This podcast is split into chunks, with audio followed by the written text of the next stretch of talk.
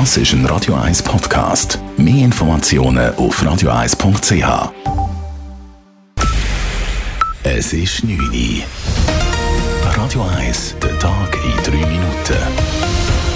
Mit dem Alles Kral. Im Kanton Zürich bleibt die Maskenpflicht teilweise weiterhin bestehen. Der Bundesrat hebt ab morgen sämtliche Corona-Maßnahmen auf.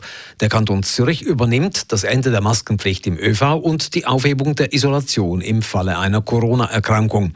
In Gesundheitseinrichtungen im Kanton Zürich bleiben jedoch vorerst einige Regeln bestehen, erklärt Peter Indra, Leiter des kantonalen Amts für Gesundheit. Wir haben gefunden, dass die Leute, die in den Heimen sind, in den Spitälern oder auch bei Spitex-Organisationen behandelt werden, dass die einem erhöhten Risiko ausgesetzt sind.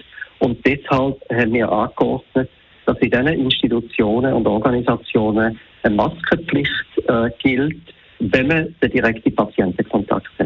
Dies gilt für Mitarbeitende wie auch für Besucherinnen und Besucher. Patienten und Bewohnende hingegen müssen keine Maske tragen. Testen und impfen könne sich die Bevölkerung weiterhin in der Apotheke, beim Arzt und teilweise in den Spitälern, so Indra weiter. Auch private Testzentren würden offen bleiben. Der Kanton hingegen fährt seine Kapazitäten herunter. Gesundheitsminister Alain Berset bedankte sich heute offiziell bei der wissenschaftlichen Covid-Taskforce des Bundes. Das Mandat der Taskforce endet heute. Es sei ein Verdienst dieser Taskforce, dass die Schweiz die akute Phase der Pandemie bewältigt habe und in die normale Lage wechseln könne, schreibt Berset auf Twitter. Keine guten Noten erhält der Bundesrat aber von der eidgenössischen Finanzkontrolle für die Koordination der Armee, des Zivilschutzes und des Zivildienstes in der ersten und zweiten Pandemiewelle. So seien die Einsätze zu Beginn großzügig und ohne klare Kriterien bewilligt worden. Mittlerweile sind 22.000 geflüchtete Menschen aus der Ukraine in der Schweiz gemeldet. 18.000 von ihnen hat der Bund bereits auf die Kantone verteilen können. 4.000 Menschen sind aktuell in den Bundesasylzentren untergebracht. Hier sei vor allem das Zentrum in Zürich sehr stark ausgelastet, sagte heute David Keller, Leiter des Krisenstabs beim Staatssekretariat für Migration SEM. Im Bundesasylzentrum Zürich sind sehr viele angekommen, weil die große Stadt besonders bekannt war. Diese vielen haben sich jetzt über die Wochen angesammelt. Rund die Hälfte der 4000 sind im Moment in Zürich, also 2000 in Zürich untergebracht.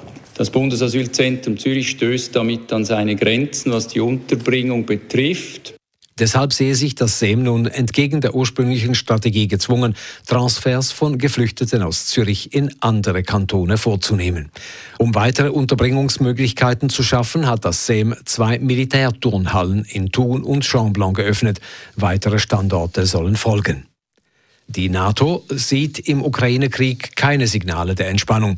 Bisher habe es keinen Truppenrückzug um die Hauptstadt Kiew gegeben, sagte heute NATO-Generalsekretär Stoltenberg.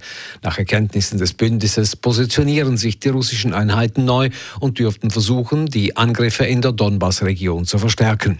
Ein IKRK-Konvoi mit Hilfsgütern und 45 Bussen ist unterwegs in die belagerte Stadt Mariupol im Südosten der Ukraine. Morgen sollen mit den Bussen möglichst viele Menschen in Sicherheit gebracht werden. Das russische Oberkommando habe grünes Licht gegeben, heißt es beim IKRK.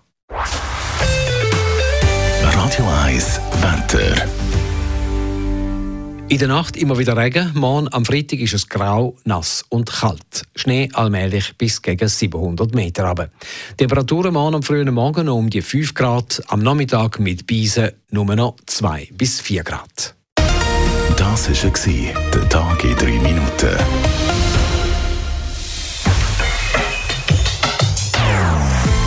Non-Stop Music auf Radio 1.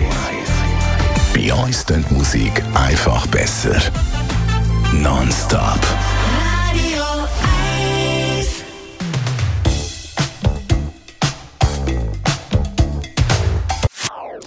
Das ist ein Radio 1 Podcast. Mehr Informationen auf radio1.ch.